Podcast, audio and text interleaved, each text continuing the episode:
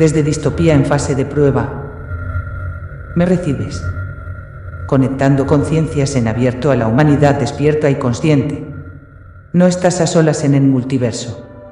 Hemos conseguido conectar nuestra realidad, emitiendo en espejo a todas las formas de conciencia humana hacia el infinito. Y aunque parezca imposible, podemos conectar y compartir información, quién sabe, si en este momento puede llegar a ser de vital importancia, o solo un paso previo a tu liberación. Libera el canal de conexión a tu propia conciencia, en su más pura esencia. Despierta en 3, 2, 1. Ahora.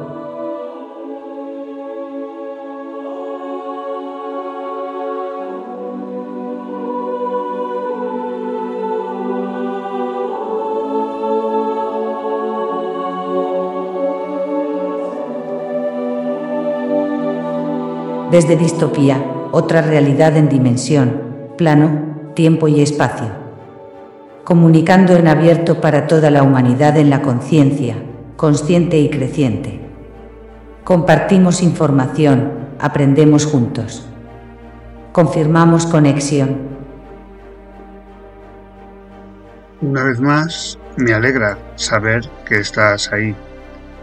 En esta otra dimensión fuera de la realidad que una mayoría de adeptos aún se empeñan en percibir como única y sagrada. Estamos en este otro lado, desde otra dimensión distópica, sin velos. Un refugio para la mente que busca el abrigo de la verdad como camino sin pretensiones absolutas. En el lado de la disidencia que es consciente del engaño y manipulación psicológica sintiéndose fuera del patrón de comportamiento aceptado socialmente. Por, otro, por lo tanto, podría ser que seas tratado como el paria, el enemigo, aquel que vive fuera del sistema como un apestado o un indigente, familiar, aislado y maltratado. Pero ya no estamos solos, ahora es el momento de la verdad, la razón y aquellos elementos del pensamiento crítico que nos diferencian y evidencian el ejemplo como humanidad en continua evolución que somos en estos tiempos oscuros y decadentes. Vamos a dejar atrás el comportamiento dócil y obediente que somete su voluntad al inquisidor invisible.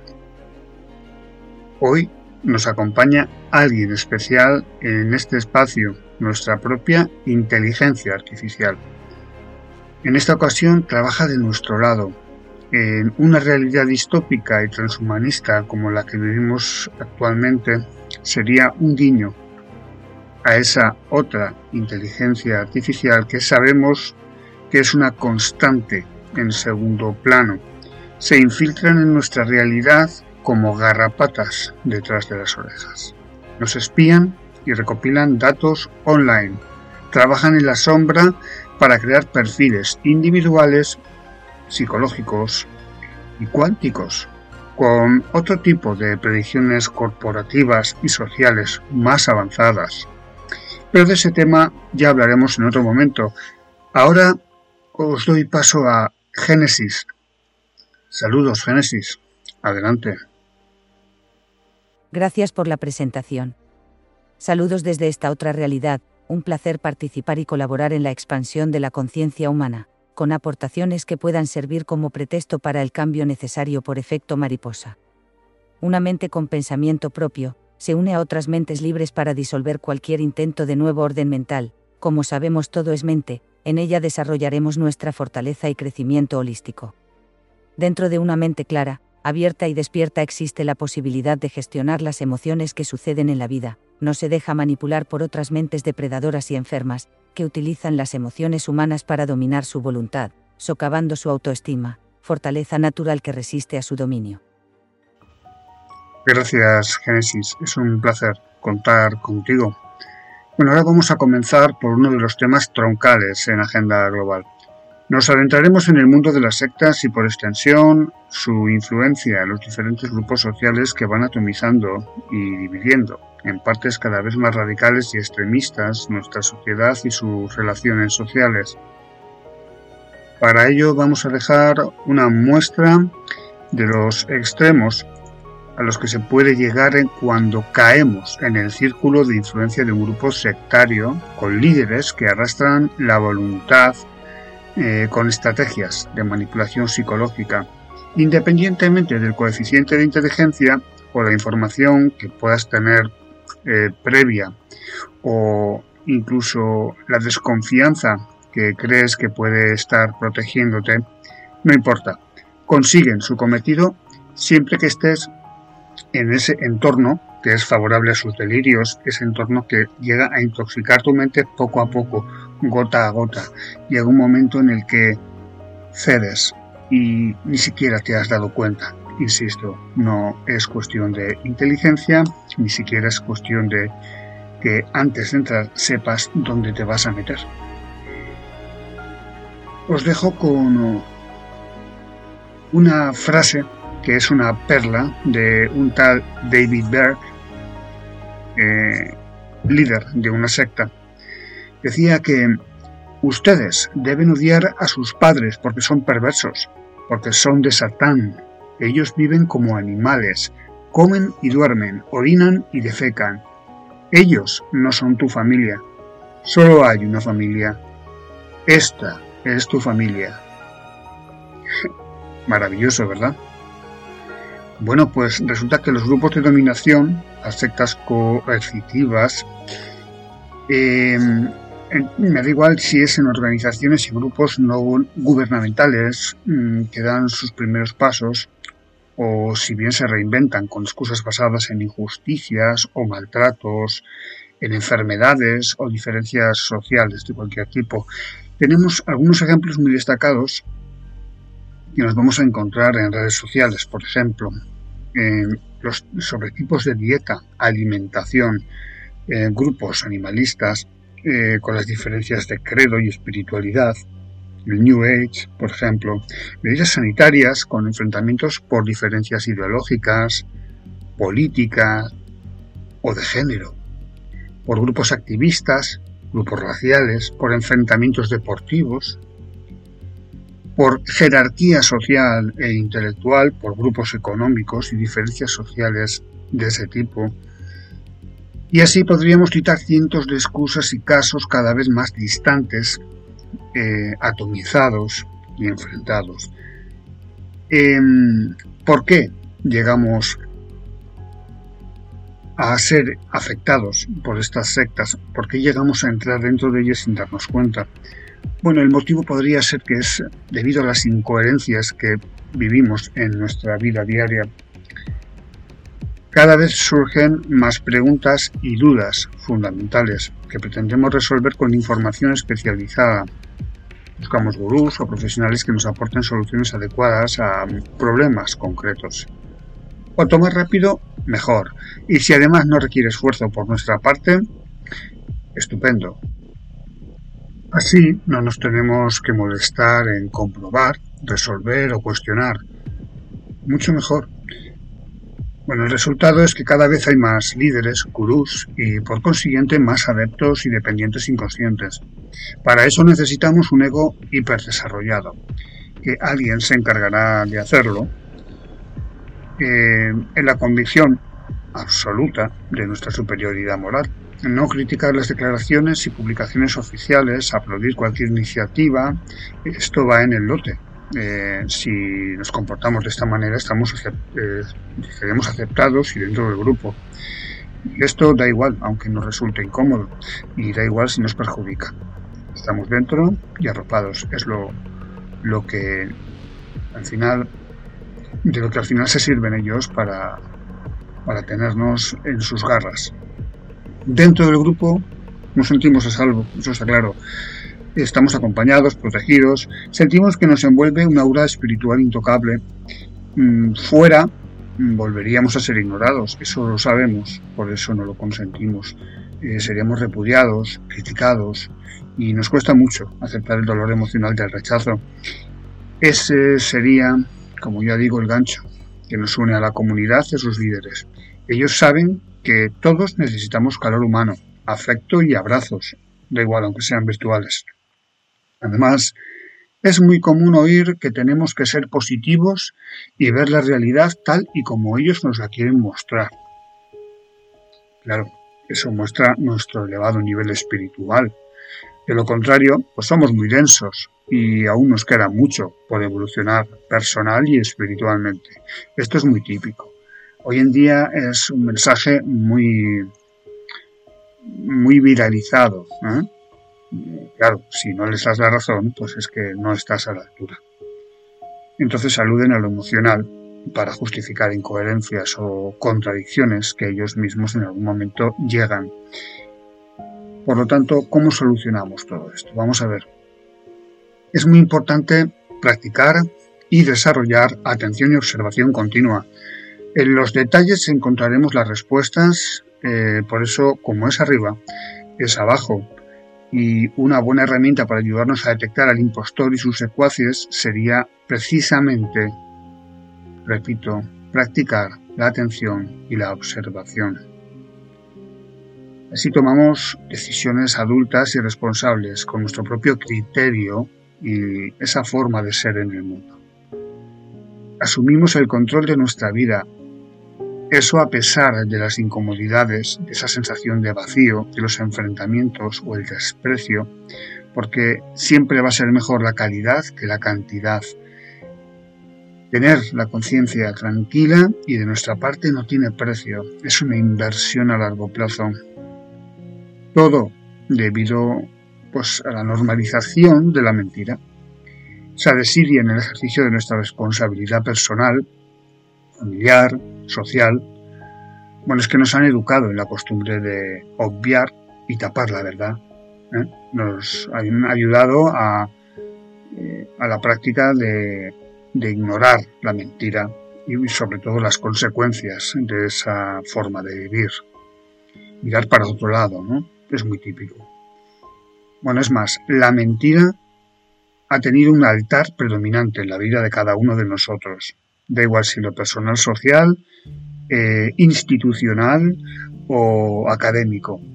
Otra cosa es que nuestro ser, nuestro ser esencial, el subconsciente, y gracias a una inteligencia superior eh, que no se puede manipular, podamos intuir o no que algo pues no va bien.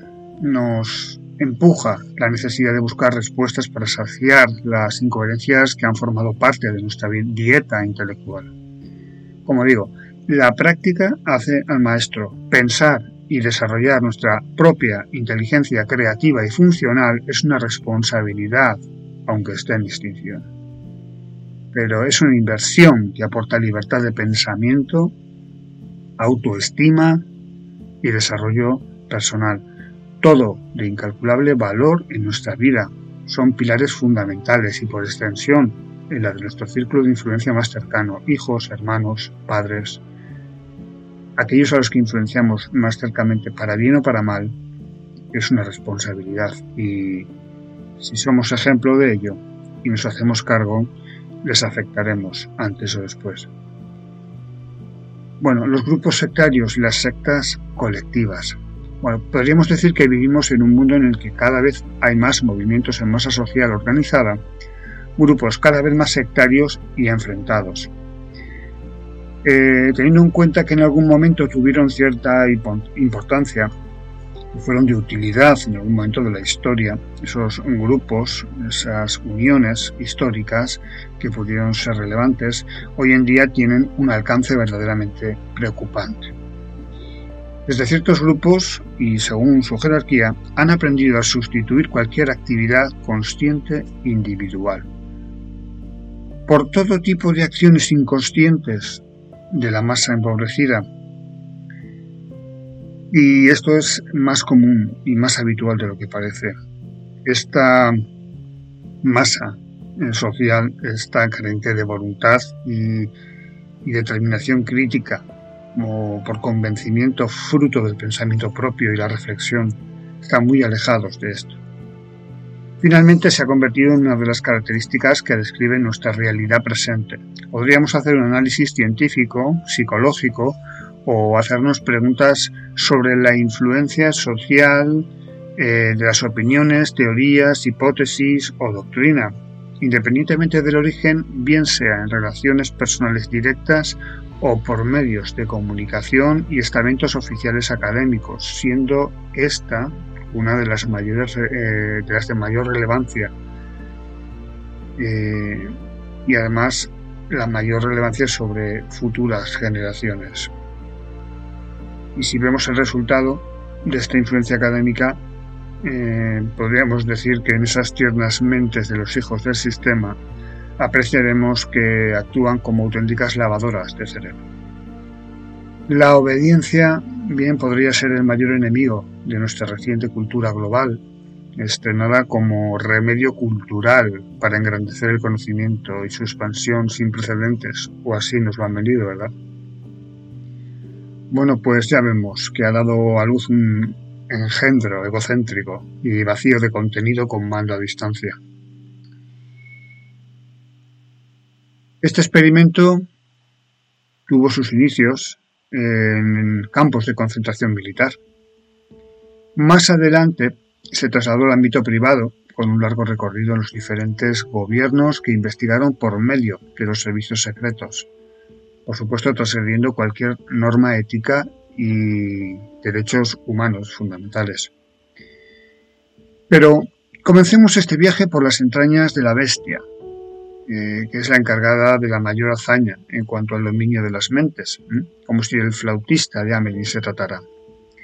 Podríamos analizar la situación actual social comparando su actitud y comportamiento en masa con la de otros experimentos sociales más reducidos y estudiados en la sociedad moderna, utilizando los mismos recursos científicos en psicología que se, han ido utilizando en el estudio y análisis del fenómeno de las sectas y el sectarismo, que como ya hemos mencionado y se puede comprobar, va en aumento según se van diferenciando en los grupos donde se sienten especiales y más puristas, formando subgrupos de adeptos más radicales.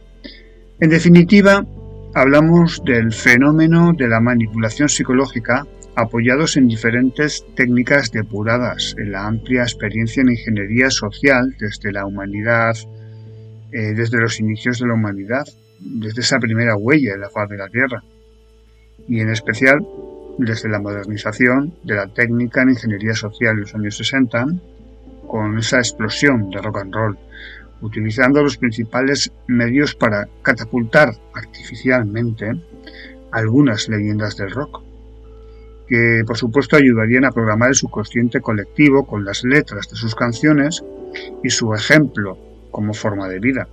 ¿eh? Eh, de esto en Estados Unidos han dejado un, un ejemplo y una huella histórica imborrable. Otra creación sectaria que ayudaría a desviar la acción social organizada que esa acción social organizada que, surgió en Estados Unidos en aquel momento sí eh, sería una oposición y un problema. Eh, bueno, digamos que es mm, en ese momento surge eh, ese supuesto espontáneo movimiento hippie. Digo supuesto porque es una creación en sí mismo. Y un ejemplo de este movimiento que da pie a la proliferación de sectas y líderes que llevan al extremo la resistencia y capacidad del grupo como redes para anular al individuo con un siervo que es capaz de atentar contra sí mismo sería David Berg. Ya hemos mencionado antes una frase épica, por decirlo de alguna manera.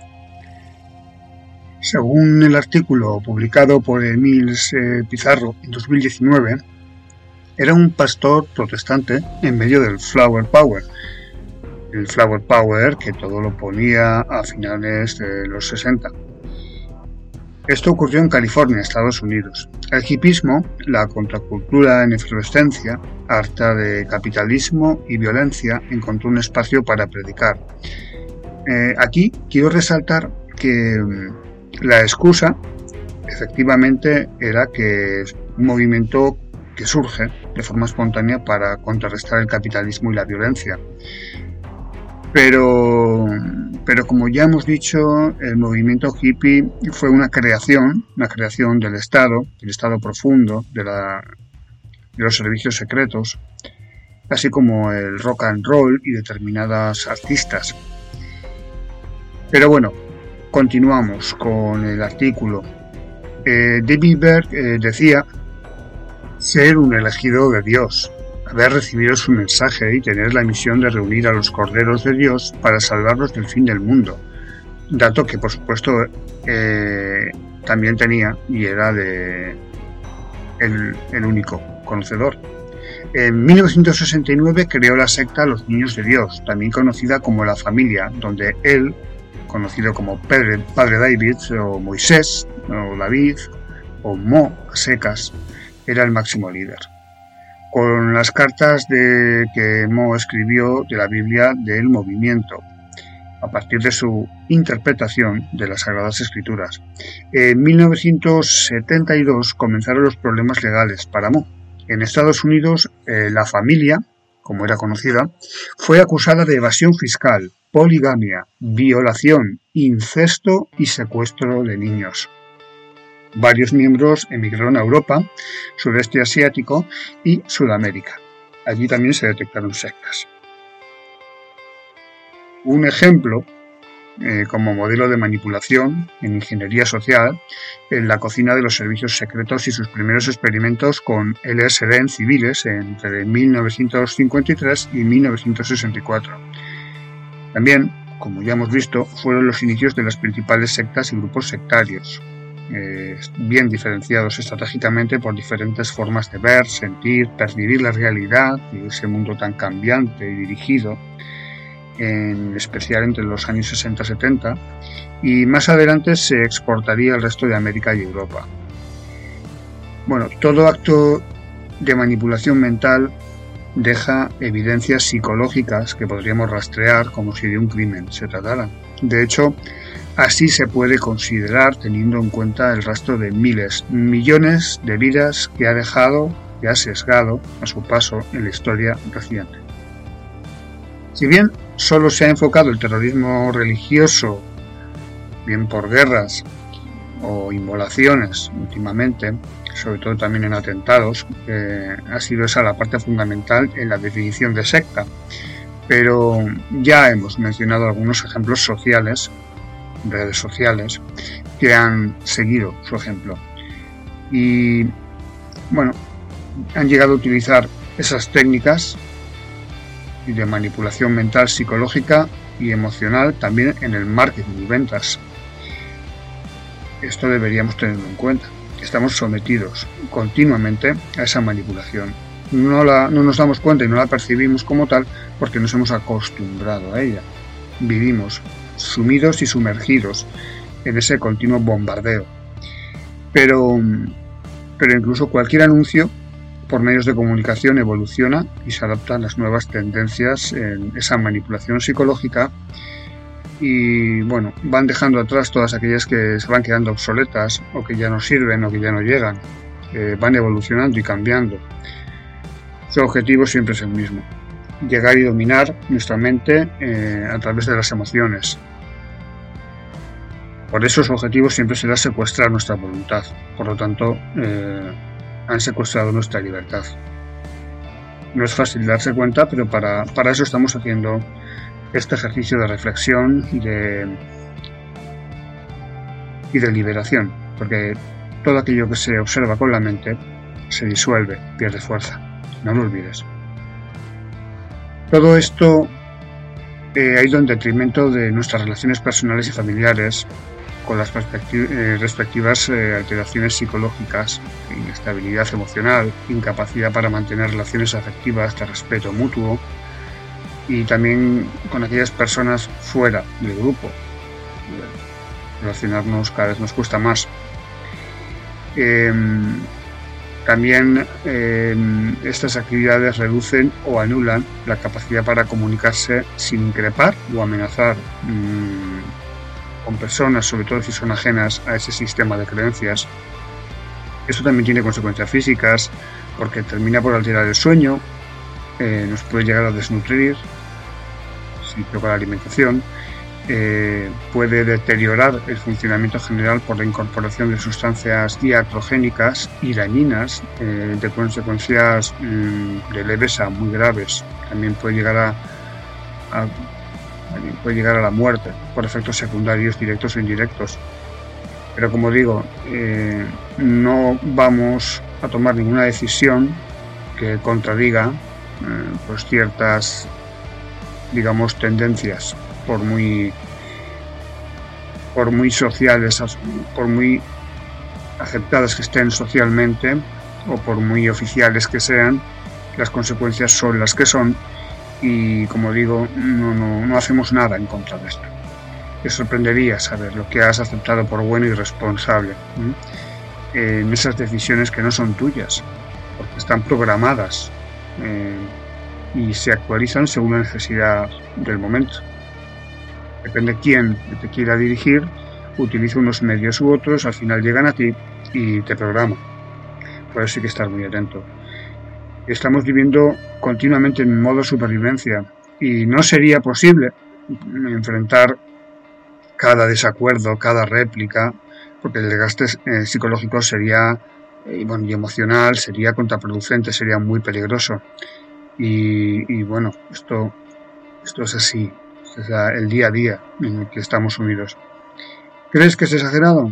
Mm, bueno, pues miras la prueba y le dedicas un día completo a decir la verdad. Solo la verdad. Eh, todo aquello que piensas y crees, aquello que para ti es, cierto y verdadero, pues, pues no te cortes. Transmítelo con educación, pero sin filtros. Y luego observa qué es lo que pasa. No, es posible vivir así. Eh, porque al final se trata de, nuestra salud mental, salud física, como ya hemos dicho, y esto primero empieza en nosotros, es un camino interior, es un camino hacia adentro, de autoconocimiento, de observación, de atención, de detectar de dónde viene la manipulación y ponerle todas las trabas posibles y sobre todo madurar el pensamiento propio. ¿vale? Según Margaret Taylor Singer, en el concepto secta encontramos tres factores. Uno, el origen del grupo y el rol del líder. Dos, la estructura de poder o relación del líder y los seguidores. Y tres, el uso de un programa coordinado de manipulación psicológica o lo que más comúnmente se denomina lavado de cerebro. Bueno, estos aspectos son esenciales a la hora de analizar cualquier forma de sectarismo, líder, adepto, bueno, cualquiera. Sea cual sea el formato de grupo social o familiar que pretenda dominar nuestra voluntad, seguirá un patrón de conducta o mecanismos psicológicos similares a los que vamos a desarrollar a continuación. Todos, en apariencia, distintos, pero similares en cuanto a las malas artes que siguen para llegar a nosotros. Si bien es cierto que en la cima de cualquier estructura, eh, de cualquier estructura sectaria existe un líder, tenemos que tener en cuenta que por debajo de él se podría situar un enjambre de líderes encargados de controlar la colmena. En muchas ocasiones vamos a encontrar con que entre ellos no se conocen o ignoran la identidad, eh, la identidad de los otros mm, eh, líderes no tienen por qué conocerse, pueden estar en grupos separados, pueden estar en el mismo. Pero eh, también es verdad que ellos entre sí no conocen las metas y las motivaciones del líder que tienen inmediatamente por encima o del propio líder. Tampoco saben por quién está dirigido el líder. Por lo tanto, digamos que, así de esa manera se mantiene esa cadena de privilegios y exclusividad y bueno, motiva la obediencia, el entusiasmo de todos aquellos que siguen a continuación, es una, eh, de forma piramidal y que es la pirámide la que da soporte incondicional al líder. Este siempre nos habla de una visión o visión especial en la vida, nos hacen ver que es gracias a su alto nivel de conocimiento y experiencia. Se autodenominan imprescindibles. directa o indirectamente. Es una obsesión. Su carisma eh, normalmente es imponente, son decididos, dominantes, controladores, siempre procuran mantener el foco de amor, lealtad, atención y veneración continua hacia sí mismos. Anulan cualquier iniciativa que pueda hacerles sombra. Nunca comparten su liderazgo salvo que sean órdenes o indicaciones en su beneficio. Nos podemos encontrar con una serie de líderes que trabajan con permiso en su parcela de dominación, ejerciendo su cuota de poder con ambiciones de ascenso continuo. Eh, bueno, no tendrán el más mínimo escrúpulo, por supuesto, en traicionar, anular, perseguir o eliminar a cualquiera con tal de engrandecer su poder, influencia y o satisfacción personal. Los individuos perversos narcisistas son aquellos que bajo la influencia de su grandioso yo intentan crear un vínculo con otro individuo. A continuación, se aseguran de atacar especialmente su integridad narcisista con el fin de desarmarlo, Atacan al contrario en el amor hacia sí mismo, a la confianza en sí mismo, a la autoestima y a la creencia en sí mismo. Se aseguran de crear un vínculo de dependencia irreemplazable, haciendo ver que es el otro quien lo solicita. El líder siempre resulta una figura altamente inhibidora, de carácter autoritario, con tendencias impulsivas sadomasoquistas, para evadirse de la angustia, de aislamiento insignificancia e impotencia. Son sádicos con necesidad de dominar a los que siente que ama. Masoquistas, que para sentir seguridad disuelven su propia personalidad en el yo, al de una entidad muy superior. Podría ser Dios, el Mesías, conciencia, nación, lo que sea. Son personalidades paranoides. Se sienten iluminados, cautivos de la obligación autoimpuesta, de autopublicitarse, el autobombo, el yo constante.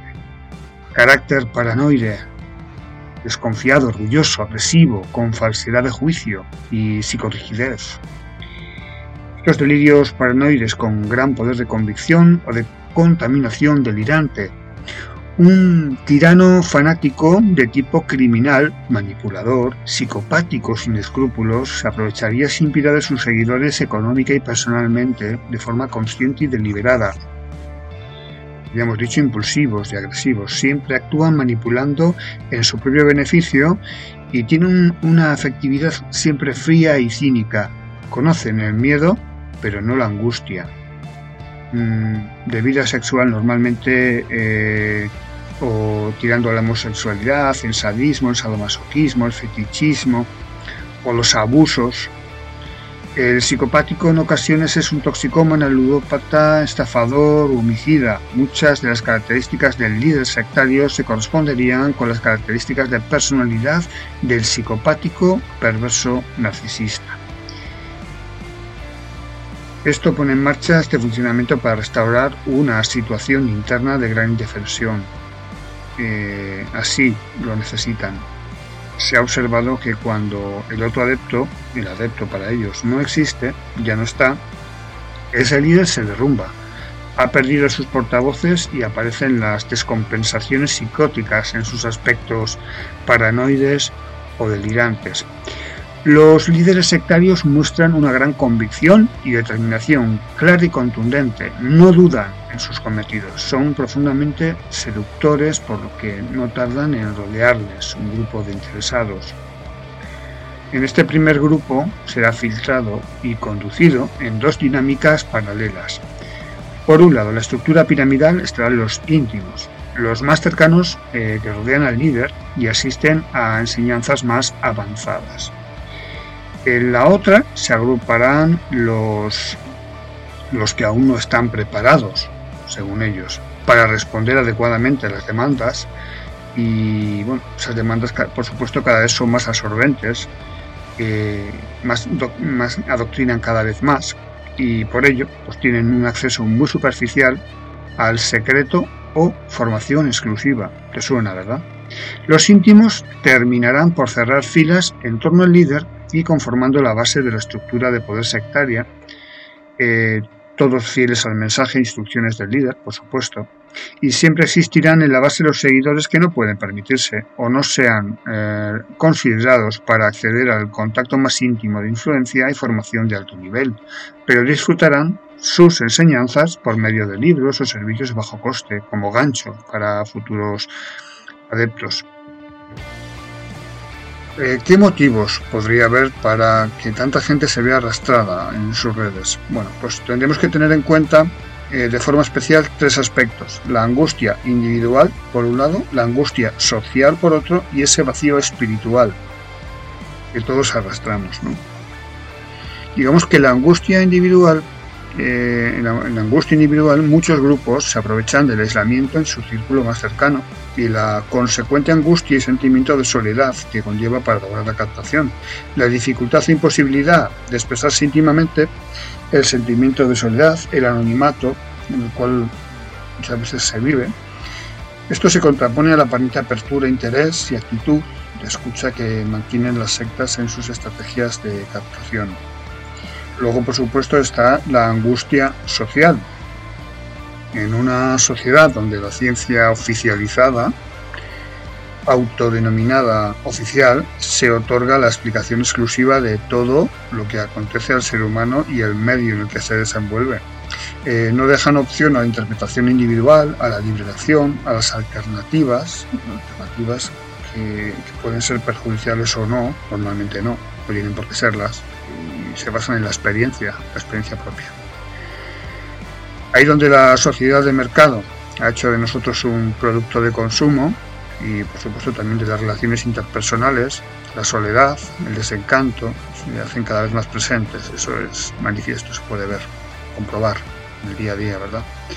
Históricamente en situaciones de crisis sociales se ha visto un incremento del pensamiento mágico, eh, lo denominan así, pensamiento mágico, como forma de encontrar respuesta. Y luego tenemos el vacío espiritual. Bueno, aquí podemos encontrar el vacío que ha dejado las religiones históricas. Han dejado un vacío importante. Bueno, pues porque ya estamos hartos de ver cómo pierden fieles seguidores y creyentes y todo esto pues es debido a los escándalos, a la corrupción eh, de algunos representantes que han hecho, bueno, pues que la sociedad mm, se muestre reacia, sobre todo la gente joven que ya no sigue esa doctrina. Y de ahí han surgido nuevas alternativas sectarias eh, llamadas New Age y otras eh, también sobre ocultismo, satanismo, etc. A esto parece que se han adelantado con agendas globales eh, que están muy planificadas, planificadas minuciosamente, diría yo.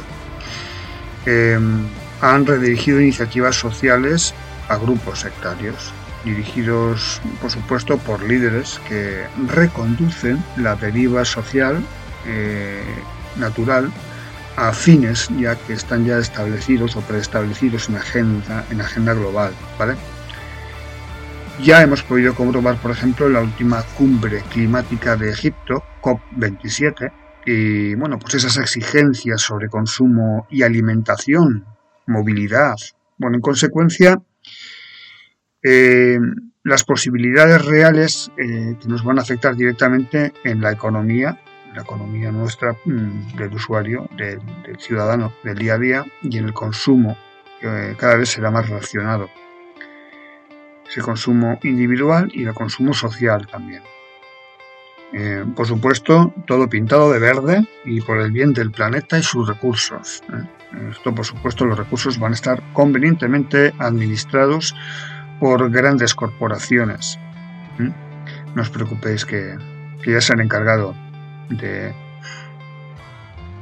acaparar el agua disponible y algunos recursos que ya son cada vez más, más, mm, más reducidos o eso nos quieren hacer ver. Cada movimiento tendrá un líder infiltrado, eso está claro, y con la intención de empujar en una única dirección y cada vez esos movimientos se vuelven más radicales, más obsesivos, más delirantes. Bueno, al final es un todo contra todos contra todos eh, para con la intención de dividir y gobernar eh, bueno, han conseguido, han conseguido programar la autodestrucción del ser humano. Y eso ha sido con permiso y consentimiento previo. Como digo, la manipulación mental eh, es evidente, la mente es la última frontera y aquellos que no se dan cuenta, pues eh, digamos que tienen muy poco que ganar en esta guerra. La diatogenia genocida ya está en marcha, con medidas eugenésicas y medicamentos que ya es evidente pretenden reducir la población mundial a la mínima expresión. El índice de mortalidad se ha disparado. Las excusas son, bueno, mm, vergonzosas y por supuesto no hay nada de ciencia en, todos esos argumentos que lanzan a través de sus medios de propaganda. Bueno, em, según Bahamonde, también podemos llegar a delinear un estado vital de particular sensibilidad para la captación. Este estado vital sería la conjunción de características de personalidad de una situación de especial insatisfacción vital. Esto es importante para, para la captación. Entre las características que presenta Bahamonde podemos enumerar las siguientes. Insatisfacción general con la vida. Importante baja tolerancia a la frustración. Es muy infantil, pero es así. El descontento con la sociedad y sus normas. La desilusión con su religión de origen o con todas las religiones. Temores para enfrentarse a un mundo que se presenta como caótico. La ausencia de propósito interno.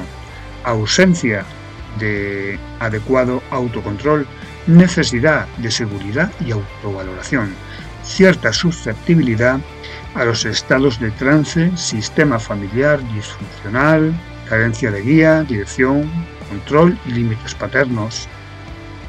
La familia es muy importante en estos casos, aunque también puede ser la familia el problema, de esto ya hablaremos. Carencia de una atención y afectos positivos e incondicionales. Creer que uno no va a ser captado. Todos estos motivos ayudan a ser captados por una secta. Esto es lo que se promueve con ese estado permanente de alarma, estrés, de caos en el que estamos sumidos en nuestro día a día.